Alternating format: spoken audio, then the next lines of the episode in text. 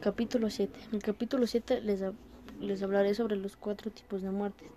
Muerte natural. No hay violencia ni desacato a las leyes biológicas y humanas. Muerte criminal. Hay violencia y desacato a las leyes biológicas y humanas. Muerte accidental. Hay violencia y transgresión involuntaria de las leyes naturales y humanas. Suicidio. Hay violencia y transgresión, quizá involuntaria, de las leyes naturales y humanas. Capítulo 8.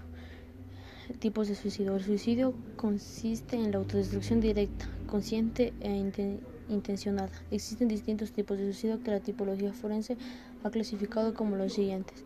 Narcisista, el individuo que lleva a cabo esta acción para ser recordado en la historia y en medios de divulgación social. Jugador, individuos que hacen esta acción es porque hacen apuestas y pierden todo. Imitador, neurótico que a través de sus emociones ve el suicidio un acto importante para ser imitado. Místico, individuo con una especial fascinación a la mística que al no encontrar satisfacción en la tierra decide llevar esta acción para un mejor porvenir. Culpable, persona que, se, que siente culpa por alguna mala acción tiende a mutilarse primero y luego se suicida.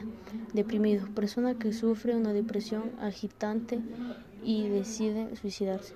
Desahuciado, persona que al sentirse enfermo, viejo e inútil considera el suicidio una opción importante.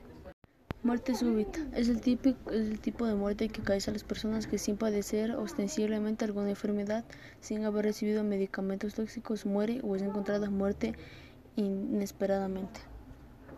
Los tipos de muerte súbita más comunes son oclusión coronaria, causada por la oclusión coronaria ateromatosa, complicada en ocasiones con trombosis, infarto y rotura de la zona de infarto. Fibrolatosis endocardíaca, causada por la enfermedad congénita del corazón. Se encuentra casi exclusivamente en la infancia.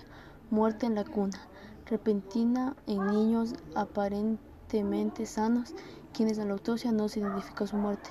Este síndrome es común entre las dos y tres semanas de edad y al año de vida. Los casos muy comunes son miocarditis de niños, suele ser parte de una enfermedad generalizada, hemorragia intracraneal, es producida por una enfermedad cerebrovascular hipertensiva, inhibición funcional, es causa de muerte súbita en gran variedad de casos.